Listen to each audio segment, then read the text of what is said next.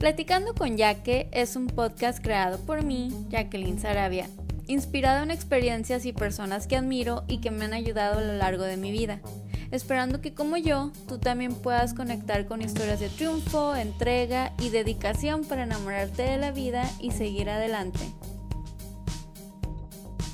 Y yo así de, pues, pues sí, entonces me acuerdo, tenía mi trabajo de tiempo completo, la radio, la, la otra, el, el, programa de radio y luego eso, y aparte escribía en la revista. Ya, la verdad que llegué a un punto en el que me estaba consumiendo demasiado tiempo ya el evento de premios en la calle porque yo salía de mi trabajo en San Diego y me tenía que venir en friega Tijuana o a Rosarito porque, o sea, eh, ahí fue donde empezó todo el proyecto. Y éramos tres personas, Eduardo Becerra, Ricardo Bobadilla y su servilleta. Éramos las tres personas que andábamos maquilando todo. Obviamente se nos fue juntando mucha gente en el camino, pero éramos los, como los tres cerebritos. esto, Sí, tú haces esto, yo hago lo otro y va para acá, para, para allá. Entonces fue cuando dejé la invasora, la invasora y la pulsar, dejé Uniradio porque ya no podía y pues la verdad, o sea, me encantaba promociones, pero ya estaba en un punto donde ya está como que despegando otro nivel y dije, no, pues, o sea, no puedo desaprovechar esta oportunidad. Claro. Y, y en ese entonces, como yo tenía la revista y él no conocía gente, pues agarro la revista y la meto con premios de la calle y acá es una fusión. Sí. Y pues de ahí, de ahí empezamos y que ir para allá y que a los, y ahí yo estuve yendo a los bares y a los antros y pidiendo patrocinio, invitando a la gente, o sea, un evento que nadie conocía aquí en Rosarito este, y pues fue venderlo, ahora sí que otra vez venderlo. Y la perreamos, la verdad, bastante, pero pues valió la pena, o sea, yo me quería dividir como en 20 mil personas. Era, fue, la verdad, fue una buena chinga. No, pues, pero el hecho de escucharlo, corazón, ya nomás con escucharlo ya me imagino cómo andabas, pero, pero la motivación era como, no manches, o sea, él me marcó, o sea, me mandó un mensaje para trabajar con él a huevo. Sí, güey, claro. así que te digan, quiero trabajar contigo, al güey le gustó tu energía y él vio cómo te la rifaste para... ¿Tú qué hiciste entrar a las pulgas ese día? Tú entraste a las pulgas. ¿Por qué? Porque dejaste sí. un lado tu miedo y, órale, soy Gina la pillina hoy y voy a entrar y voy a hacer mi chamba. Sí. Y eso es algo que le gustó y que le cautivó de ti. Entonces... Supongo que sí. y este, y pues sí, y de ahí para el Real, pues se hizo, empezó, quiero decir que empezó en febrero, y ya estoy hablando que este evento de premios de la calle fue aquí en Rosarito hace, si no me equivoco, cuatro años, se cumplieron ya, que fue, ha sido la primera edición y la última hasta ahorita que hemos tenido. Y la verdad, no manches, o sea, ese día fue en la playa, para la gente que conoce Rosarito, fue en el área del Bombay, en la parte de atrás, en la playa, en la vil playa. bueno, no, no, rico para mí, pero no rico para estar atrás de no, Pero no manches, el haber, o sea, la promo fue, me acuerdo que iba todo lo, a los santos, a los bares, a los conciertos, ahí andaba taloneando, regalando boletos, o sea, de todo le hice. El evento, quiero decir que fue, hoy no recuerdo si fue como en julio, junio, junio creo. Este, entonces fueron unos meses muy intensos, pero muy fregones, la verdad, y, y lo volví a hacer una y otra y otra y otra vez. y pues lo, yo creo que lo más satisfactorio era el hecho de, de que era un producto totalmente nuevo y entonces llegar a venderlo y que la gente te diera, o sea, sí, de repente era así como que ya decía, ay, váyanse la fregada porque ya estaba harta, porque la gente no me entendía, porque no, no, no querían, no querían entrarle a mi evento y yo decía, es que va a estar bien fregón, pero, pero pues valió la pena, ¿no? Al final de cuentas todo eso sirvió y, y todos esos han sido este, piececitas como de rompecabezas que las necesitaba tener para poder adquirir el conocimiento y, y, y, llegar a donde, a donde yo quería en ese entonces, ¿no? Claro. Y este, y la verdad, pues llegó el día del evento y, y lo más fregón era cada vez que te decían, sí, sí le entro, o que yo estaba encargada de, de los grupos y de, de acreditarlos y todo, y él va, o sea, me contestaban y artistas de renombre y poder cotorrearlos y, y escribir cartas y hacer todo para que vinieran, puta, o sea, eh, nada más así de los que me puedo acordar ahorita ligeramente de renombre, o sea, conocidos, estuvo a Pancho Barraza. Ah, Pancho Barraza. Este, Explosión Norteña, a Adriel Favela, ¿Quién más tocó en ese entonces?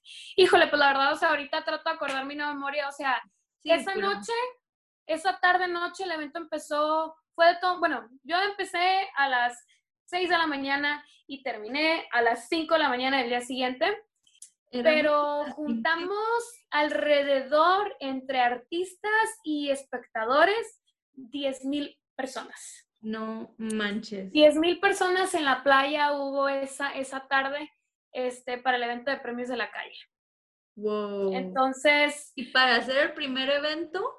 Imagínate pues sí. que vuelven a hacer el segundo, ya van a tener. La verdad que sí. Y, y, te voy a ser honesta, o sea, hubieron un friego de cosas que salieron a la chingada. Claro. Pero, pero pues, o sea, éramos tres personas en sí las que estábamos coordinando todo y en ese momento sí se agarró voluntarios y, y, se delegaron varias cosas, pero había ciertas cosas que solamente Ricardo, Eduardo y yo éramos los únicos que podíamos tomar decisiones y sabíamos qué rollo. Y también, pues al final de cuentas, los artistas eran a los únicos que realmente nos iban a hacer caso, o sea, no iba a llegar un voluntario de, oye, oye, o sea. No, no, no, porque ustedes hablaron con ellos. Claro, entonces la verdad sí hubo muchas críticas malas, pero creo que son críticas constructivas, no las veo malas porque sí hay cosas que yo sé que, que se pudieron mejorar o que si lo volviéramos a hacer el evento, 100% mejorarían. Y también hubo muchas buenas, este, en cuestión de que pues era el primer evento y, el haber reunido tanta gente y, y más que nada, eh, o sea, por ejemplo, la alfombra roja, imagínate, o sea, la gente viendo a su artista favorito pasar y también fue algo bien fregón, yo me imagino, para la gente que los grupos que iban empezando. Porque te estoy hablando que venía gente, o sea, grupos que no eran, que no son conocidos o en su momento no eran conocidos, porque hay muchos conocidos, que, son conocidos. que pasaron esa alfombra roja. Este, y venían de Los Ángeles, de Arizona, de Sinaloa, de Nayarit, de Guadalajara, o sea, de todas partes de la República Tijuana, de México y también diferentes partes de Estados Unidos. El punto del, del evento fue este, promocionar a los grupos underground y se cumplió. Se juntó mucha gente y se cumplió. Les dieron publicidad a personas que tal vez en otra parte no les hubieran dado publicidad o hubieran tenido que pagar por esa publicidad. Correcto, así es. Y de hecho, ese evento también trajo muchas este, satisfacciones en lo personal, en lo personal y, y, y también para Ricardo Bobadilla, porque pues ahora Ricardo es el manager de Pancho Barraza, que creo que todo el mundo conoce a Pancho Barraza. Y a raíz de ese evento fue cuando Ricardo Bobadilla agarró a Pancho Barraza. Entonces, obviamente, yo trabajé con Pancho Barraza por un tiempo, porque yo me quedé trabajando con Ricardo Bobadilla, que su empresa ahora se llama RB Music. Me quedé trabajando con él a raíz de ese evento. Y este, por ejemplo, oye, conocí a Horacio Palencia, lo llevé al aeropuerto, lo llevé a su cuarto de hotel, o sea. De hecho, hace, ahí todos Hace dos años fui con una de mis amigas, es súper fan de Pancho Barraza y me dijo, acompáñame. Y yo, va, va, va, ok, vamos. Y ya nos salí de un cumpleaños y ya nos fuimos allá a la Monumental. Y yo, yo conozco esa voz que está hablando. Sí, a huevo. ¡Ay, el año pasado! ¿Cierto? Te tomé foto, pero salieron súper borrosas y yo, ¡ah! Yo la conozco, señor, yo la conozco. Ahora ya está en un escenario bien grande. Empezó a ir el teléfono. Eso fue una de las grandes experiencias puta inolvidables. Pero esas son las cosas curadas que tiene trabajar en este medio porque pues uno le entra todo. Yo, por ejemplo, yo le entro todo, yo no le sacateo. Sí, tú no dices y entonces, Y entonces yo, Gina, ocupamos ahí en el escenario, yo le entro. Gina, que estoy, luego le entro. O sea, mientras no tenga que vender mi parquecito, ah, yo le entro, no hay bronca. Este, pero sí, pues te digo, entonces eh, a raíz de ahí fue que, empezó a trabajar Ricardo con Pancho Barraza. Entonces, me acuerdo que la primera vez que vino a Tijuana Pancho Barraza, eh, me pidieron que yo hiciera la rueda de prensa. Yo me quedé trabajando con RB Music, pero local, aquí en Tijuana, en el área de Tijuana. Entonces, este, me pidieron que hiciera una rueda de prensa para Pancho Barraza, porque era cuando iba como reiniciar, eh, ah, como volver de, porque por mucho tiempo él estuvo fuera de, de este medio. Había hecho rueda de prensa para premios, pero aquí estamos hablando de Pancho Barraza, o sea, no es cualquier persona. ¿cómo le voy a hacer y en dónde la voy a hacer? Bueno, pues allá con mis recursos que tuve, me acuerdo que la, sí, la hice en, la Plaza del Zapato, en, en, la cantina de los remedios, o sea, algo total, no, en la cantina, perdón, no la de remedios, en la cantina, algo totalmente diferente pues a lo que era. O sea, yo rompí los esquemas de ruedas de prensa. Ese era el punto, ¿no? De que le estaban, por eso agarró nuevo manager, porque iba a reiniciar, como quien sí iba a reiniciar su carrera, ¿no? Exacto. sí se vio un cambio. Hace poquito que fui al concierto, sí se vio un cambio en su imagen, en todo. El oh, no, sí, totalmente. Entonces, esa es la idea, hacer algo innovador. Entonces, pues yo me agarré, aquí hay muchos, en Tijuana hay mucho medio local, pequeñito, o sea, de gente de, de páginas de internet, de, de, de, ¿qué te puedo decir? De pequeñas revistas o programas este, de radio por internet. Hay, hay muchos, pero muy pequeños, pero éramos había mucha gente joven. Entonces se invitó desde Televisa hasta el más pequeño eh, que te puedas imaginar de la gente de, los medios de comunicación. Y UTA, o sea, yo ese día tenía 30 medios, no, que no. sé ni de cómo los conseguí. Y estaba llenísimo el lugar, o sea, de comida y todo, estaba llenísimo el lugar. Y me acuerdo que estaba la esposa de Pancho Barraza, y se acerca a Gaby y me dice, ¿tú hiciste esto? Y yo sí, me dijo, muchas gracias porque está muy bonito. Pancho quedó impresionado y justamente lo dijo en, en medio de la rueda de prensa, dijo, estoy impresionado de ver tantos jóvenes el día de hoy aquí, estoy viendo tantas caras nuevas, tanta gente nueva, siempre, o sea, ves a los mismos medios, ¿no? Televisa, Azteca, la gente que ya tiene de antaño, ¿no? Y, y el ver a, a, caras nuevas, a gente joven, dijo, eso me, me motiva y, me da mucha alegría. Uta, pues yo me sentía como pavo real. Yo dije, ya puedo dormirme.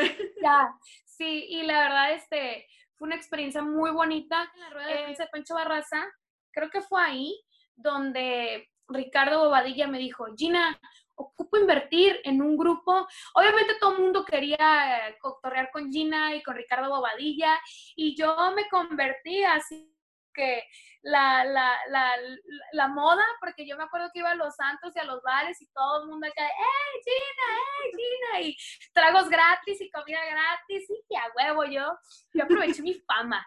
Claro. Entonces, a huevo, pues la verdad.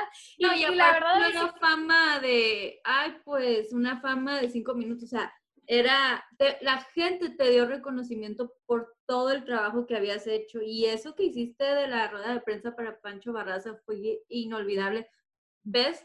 Todo lo que habrás aprendido en el pasado, todas las conexiones que hiciste te sirvieron para acá y órale, vámonos. Así es, sí, pues ahí estaba la recompensa de todo eso, entonces, este, pues así, así empezó el rollo y, me acuerdo que me dijo, él ocupó invertir en, dijo, Gina, ocupo un grupo de Tijuana en el cual invertir.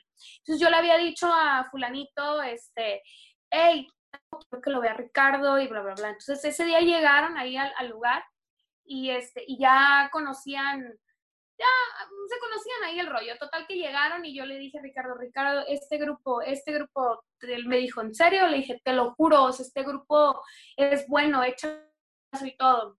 Como a las dos, tres semanas, me enteré que ya los había firmado. y en friega, pues yo haciendo, yo me encargaba de hacer papeleo y todo, y pues este, firma Perdidos de Sinaloa. Entonces, para mí, la verdad, verlos ahorita en donde están, este, no, a lo mejor no todos lo conocen, pero la gente que conoce el género regional mexicano sí sabe quiénes son. Y la verdad, o sea, haberlos visto cómo cantaban en los mariscos o en los bares aquí en Tijuana y ver ahorita dónde están, uh, también me llena de mucha emoción y porque me tocó de alguna manera directamente hasta cierto punto y directamente después estar ahí con ellos, ¿no? Entonces, eh, yo me aventé casi tres años después de, eh, de, Premios de la Calle, me aventé casi tres años trabajando con Ricardo Bobadilla. Eh, todos los eventos que tenía en Tijuana y que ocupaba, ruedas de prensa que ocupaba para Perdidos, Pancho Barraza, cualquier otro grupo nuevo que perteneciera a Barbie Music que estuvieran aquí en Tijuana, yo me encargaba, yo, yo le ayudaba a hacer las ruedas de prensa. Eh, pues cuando había conciertos, yo me encargaba de los medios de llevarlos y traer. De empezaba, según yo, recibir a prensa y terminaba haciendo de todo, ¿no? Este, pero pues es parte del show, así pues todos estábamos. La neta, cuando, cuando, trabajas en la radio o en, en la industria del cine, donde estés, no quieren a una persona, quieren a alguien que diga, yes, I can do it. Quieren a alguien que sea multitask. Por eso a ti te llevan a todas partes, güey, porque siempre con humildad. No sé, te digo, no sé dónde sacas energía, pero güey. Pues ahí le hacía loco lo que podía.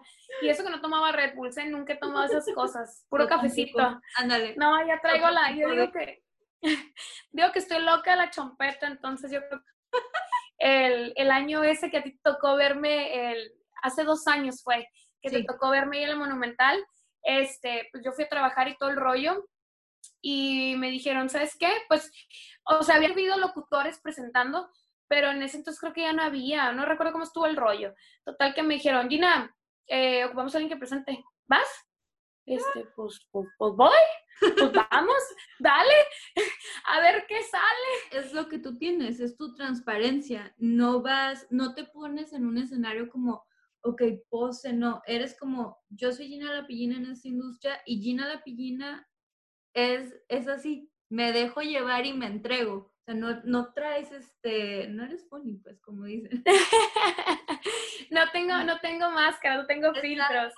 Fíjate que. Y eso te hace brillar y te hace única. Te hace hacer llorar. No, no gracias. Se te agradecen los cumplidos. Fíjate que, que no es por nada, pero creo que eso es algo que me ha identificado a mí mucho. No te puedo decir de otras personas, porque no voy a hablar mal de nadie, pero creo que eso es algo que me ha identificado a mí, que no he sido la típica, a lo mejor buenota, o que anda exhibiéndose, o que anda, sabes, enseñando las pechugas, o pisteándole con, aprovechando que estás en el medio para pistear con los güeyes y los artistas y la frega. No voy a negar, me tomaba mis fotos con ellos y todo el rollo. Y este, pero siempre procuré eh, tener una imagen. Estábamos platicando que algo que tú, que algo que te caracteriza es este, tu transparencia, pero que también algo que siempre te ha preocupado, que es súper importante en cada trabajo, cuidar nuestra reputación. creo que siempre que vamos un trabajo, nuestro objetivo es como que si yo soy una persona súper multitask, quiero que me conozcan por eso y no por otro tipo de cosas, como tú lo dijiste, te pudiste haber puesto súper borracha con las celebridades y con otras personas, pero ¿quieres que te conozcan por la morra que se pone borracha? No. Exactamente, entonces, no te lo voy a negar. Claro que hasta cierto punto era algo, pues una tentación. Imagínate, pues yo estaba bien chavita, o sea, tenía 21, yo empecé a trabajar en la radio a los 21. 21, 22, 23, 24, 25, estaba, o sea, en todas esas edades, pues es cuando estás en la de la fiesta y oye, pues estás artistas, estás en lugares fregones, a huevo que era una gran tentación, pero siempre procuré tener una imagen y una gran reputación. Te comentaba que también a raíz de premios de la calle fue este que comencé a trabajar con Tony Larios, este, con, con Fuerza de Tijuana. Entonces él, eh, me acuerdo que esa noche, ay, yo me sentía bien fregona porque se estaban peleando por mí el día previo a, a premios de la calle, porque le dice a Ricardo, Ricardo, este, si no lo contratas, tú me lo voy a llevar yo. Y Ricardo decía, no, pues yo también quiero que trabaje conmigo. Entonces estuvo muy padre porque a pesar de que eran pues no competencia, porque cada quien tenía su, su, estilo, su género, sus artistas, pues eran, eran personas que, pues, digo, trabajaban ambos en el, en el mismo género y pues hasta cierto punto era como un conflicto, podría haber sido un conflicto de interés, ¿no? Porque podría ser que yo jalaba información de aquí para allá o qué sé yo, ¿no? Estrategias. Pero como ellos se conocían y eran amigos, estuvo muy padre porque ambos me dieron la oportunidad de trabajar mutuamente, ¿no? Tanto Ricardo me dio la oportunidad de trabajar con, con Tony y Tony con Ricardo. Entonces, este, estuvo, estuvo muy padre ahí la cosa. Y entonces ahí fue cuando Gina La Pillina cambió de, digamos que un poquito le dio este, la vueltecita a todo lo que iba conociendo. Y, este, y me tocó trabajar con Fuerza Tijuana y lo más fregón fue, tuve la dicha de irme, este, pues prácticamente un año de gira con ellos en todo California. O sea, no era como que todos los días andaba en el camino, ¿verdad? Pero los fines de semana. Y aclaro, siempre, siempre tuve un trabajo de tiempo completo, a pesar de que trabajaba y andaba aquí y allá en los eventos. Siempre tuve mi trabajo de tiempo completo. Ese nunca lo he dejado hasta la fecha. Y este, y llegaban los viernes y entonces los viernes pegaba fuga y a veces eran días de viernes, sábado y no regresaba hasta el domingo, de que llegas viernes a tocar una ciudad, sábado levántate y ya te toca ir a Arizona y luego levántate y lo más lejos, yo todo me manejé por California, yo los acompañé en California y Arizona, fueron los lugares, este, lo más lejos que, que yo, que yo los acompañé, que yo salí de aquí, ajá, pero pero pues sí fue algo bien gratificante, fue una experiencia súper diferente, o sea, ahí estaba como en relaciones públicas, no sé, slash ayudante de equipo, porque hasta me daban carrilla porque, o sea, me veían ahí niñita y cargando yo las bocinas y ayudando con el equipo y me valía, o sea, yo, pero pues... Le entrabas a todo. Le entraba todo. Y, y mira que te voy a decir que ha sido una de las experiencias, yo creo que más difíciles hasta cierto punto, pero las más bonitas. La más bonita porque, o sea, todas han sido, pero yo creo que esa tiene un lugar muy especial y te voy a decir por qué. Era la única mujer que trabajaba con ellos. Estás hablando que yo viajaba con uno, dos, tres, cuatro, cinco, seis, alrededor de siete, seis, siete, de seis a ocho hombres, siendo la única mujer. Me volví como la hermanita de entre la mamá y hermana porque era así de o sea. Pero mamá en el aspecto de, órale, tenemos que estar a las seis, que significa cinco y media, ahí listos. Y eran como los niños, ¿no? Que, o sea, les dices a tal hora y no, y no esto es esto, hasta plancharles de que, güey, ¿cómo vas a salir así con esa camisa? O sea, ¿qué te pasa? A ver, no, mira para acá, te la voy a planchar. Y fue muy padre. Y hasta la fecha, eh, Tony, Tony Larios no te lo, yo, no me va a dejar mentir, siempre lo dice, ah, porque terminamos con una muy bonita amistad, o sea, yo ya dejé de trabajar de ahí por, por cuestiones que ella también tenía que crecer y avanzar y ya salir fuera de, de este mercado de California, entonces ya se me complicaba a mí, ¿no? Entonces, eh, pues terminó mi, mi, mi, temporada, mi trabajo con ellos, pero seguimos teniendo una muy bonita amistad y, este, y, y, y era familia, y eso es lo más fregón, fíjate, que era familiar porque yo hasta la fecha, de hecho tengo amigos en Rosarito que los hice por medio de los del grupo y entonces ahorita me la vivo allá en Rosarito y cotorreo con ellos y, y Tony me invita a su casa con su familia y llegamos a hacer, y eso es algo muy bonito que él tenía, él le gustaba mucho reunir a la familia porque su negocio siempre fue familiar. Y entonces, este, éramos como una pequeña familia y cuando era Navidad hacía las posadas y venía la familia de los integrantes del grupo y la familia de él y, hicimos viajes a las cañadas. quería, es como, bueno, voy a estar conviviendo con estas personas 24/7, todos somos familia y eso es lo más chingón cuando trabajas con alguien con esa cultura de trabajo, con esa mentalidad que te hacen sentir, te abren las puertas, te hacen sentir bienvenido. Sí, güey. Estás bien. Porque con tanto estrés, trabajar de lunes a viernes y luego los viernes irte de gira y regresar los domingos y luego levántate otra vez a las 5 de la mañana el lunes, o sea, ¿qué pasaba por tu cabeza? O sea, ¿cómo estabas emocionalmente? Porque todos en algún punto estamos a punto de descomponernos, pero es como... Como zombie. Así estaba como zombie. Y luego aparte me, ah, y luego aparte este, entrenaba box y, o sea, oh, entraba al box al kickboxing como zombie estaba, pero, pero pues no me rajaba. Nunca me vieron como, como una amenaza o como la, la morrita que se llevan y que va a andar ahí de volada con ellos. Siempre por eso es que me procuré cuidar mi imagen, pues entonces todo el tiempo que la cuidé sirvió en ese momento porque yo te puedo apostar que si yo hubiera sido otra persona o mi imagen o mi reputación hubiera sido distinta, Tony jamás me invita a trabajar con él porque no iba a exponer a que sus muchachos anduvieran con una muchachita ahí que estuviera haciendo conflictos porque al final eso es lo que pasa. O que anduviera en boca yo o ellos de todo el mundo, él meterse en problemas en su familia, o sea, Realmente, si yo no hubiera tenido esa reputación y él no se hubiera dado cuenta de eso, yo creo que nunca trabajo para Fuerza de Tijuana y jamás me voy de gira con ellos. Y porque no eres una persona doble cara, era como, esto soy yo, soy bien trabajadora. Y esa es la imagen que siempre tienes, entonces es como, esta morra no es doble cara, por eso tenían la confianza de llevarte sin ningún problema, porque a donde vayas, tú siempre, a donde vas, brillas. Entonces, a donde vas, tienes éxito, que es, y es muy admirable, Gina. Gina la Ay, gracias. ¿Tienes pensado hacer un podcast en un futuro? Vamos a escuchar a Gina la Pillina. pues Pues me gustaría, la verdad, este, a lo mejor retomar un poquito, no sé si un podcast, este, retomar algo de la radio. Tengo ya, creo que alrededor de tres años fuera de, de todo esto. Sí. Porque pues como lo pude platicar, o sea, siempre andaba para arriba y para abajo y ya llega un momento en el que tu edad, la verdad se va a escuchar bien, bien así mamón, pero es la verdad, o sea, la edad, empiezas a tener diferentes prioridades, o sea, yo no me arrepiento absolutamente de haber estado casi 10 años trabajando en todo esto, poquitito menos de los 10, este, no me arrepiento para nada, fue lo mejor y creo que lo hice en el momento perfecto de mi, de mi vida.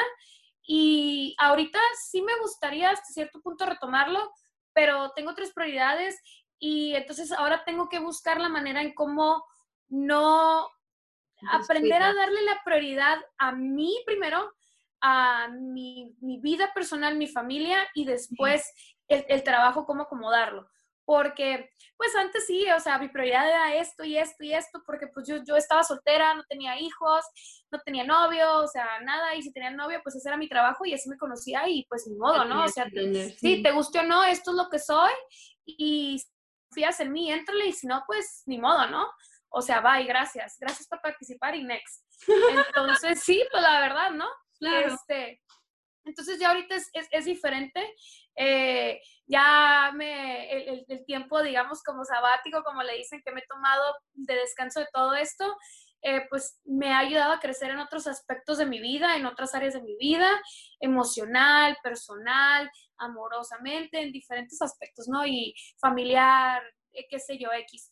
Entonces, hasta cierto punto sí me gustaría, pero creo que no he llegado el momento porque no me he enfocado exactamente en lo que quiero. Como que ahorita tengo, quiero regresar, pero tengo muchas ideas y a la vez digo, ya no quiero regresar a, digo, no me arrepiento del género norteño y todo lo que hice. Muy... Me encantó, pero me gustaría ahorita hacer algo diferente, más aún no encuentro qué es lo que quiero hacer que diga Gina la Pillina es eh, lo que hace es diferente a lo de los demás, ¿no?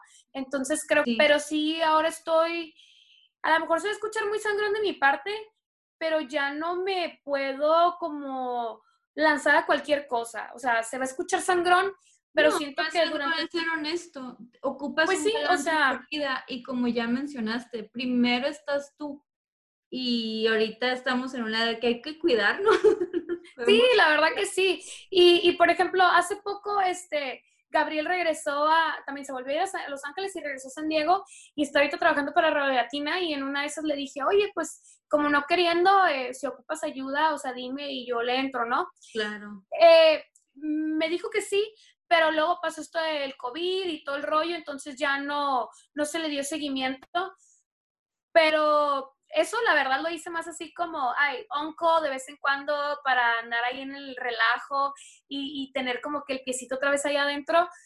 Pero sí siento que eh, ahora sí mm, regresar tanto promociones como un trabajo ya la verdad no. O sea, creo que he aprendido muchísimo y creo que, no digo que trabajar en, en, en, promociones no, es bueno y no es un potencial, pero creo que trabajar en, promociones es, es una escuela o bien quedarte para de vez en cuando, como yo quería en esta oportunidad hacerlo, nomás para andar ahí en el relajo, ¿no?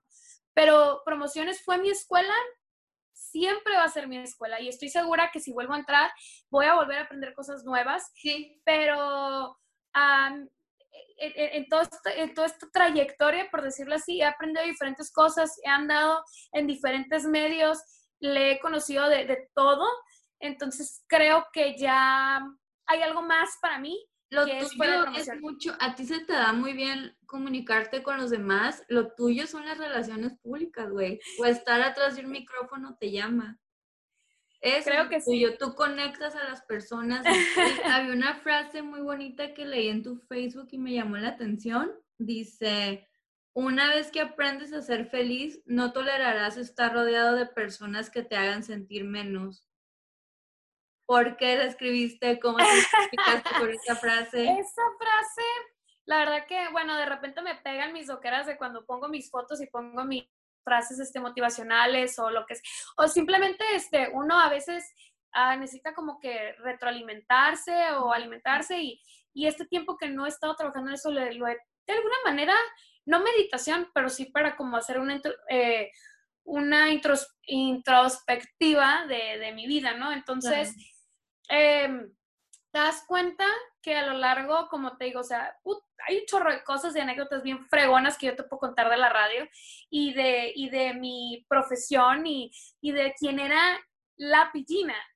Pero detrás de todo eso existía Gina, porque yo siempre dije, o sea, la pillina sí soy yo, pero siempre tienes que darle ese extra que de alguna manera eres tú, pero eres tú con una máscara de siempre estar feliz, ¿me entiendes?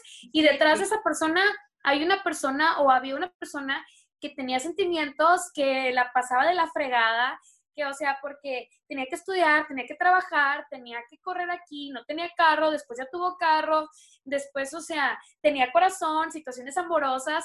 Entonces, pero, pero en el momento que yo llegaba al escenario o a trabajar en la radio, era, olvídate de todo lo, y eres, este momento es feliz. O sea, cuando estés aquí, eres feliz. Y pues ahorita... Eh, eso. Eh, ¿Mande? Y tenías que transmitir eso a las personas. Exactamente, tenía que transmitir eso y, yo creo que una vez que, que me di cuenta que, o sea, la felicidad depende de mí y de nadie más, porque así me pueden estar diciendo de cosas y me puede estar pasando un terremoto en mi vida, al final de cuentas, la actitud o la felicidad depende de mí. Y cuando la conoces, te das cuenta que ya no quieres salir de ahí. O sea, no estoy diciendo que todo el tiempo va a ser todo felicidad. Obviamente van a haber cosas, piedritas en el camino, eh, momentos en los que te vas a, doblegar, pero algo que he aprendido es siempre verle lo, lo positivo, ¿no? Ahora sí que de lo, de lo malo, lo bueno, ¿no? No, y aparte, siempre, como dices, lo que pasa es que el significado de ser positivo no significa ser positivo y andar como loco todos los días significa ser una persona que, ok, estoy aquí en el charco de agua, ¿cómo le hago?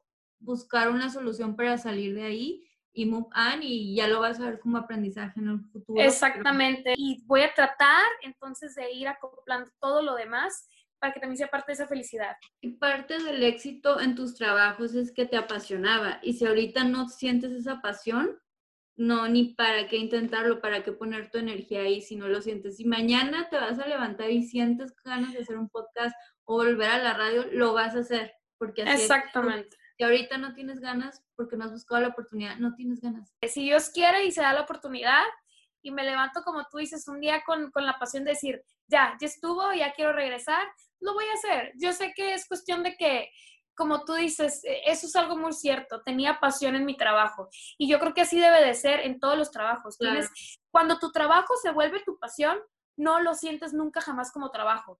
Vas todos los días a, a trabajar como si fueras al cine o a tomarte unas chaves con tus amigos, o sea, lo disfrutas, entonces siempre lo disfruté y, y entonces creo que en el momento que ya esté lista, va a ser así, porque ya voy a estar lista para otra vez disfrutar esa parte de mí y, este, y a entrarle y atorarle ahora sí a, a ver qué otra nueva oportunidad se me da o qué otra ocurrencia por ahí me, se me genera en la cabeza.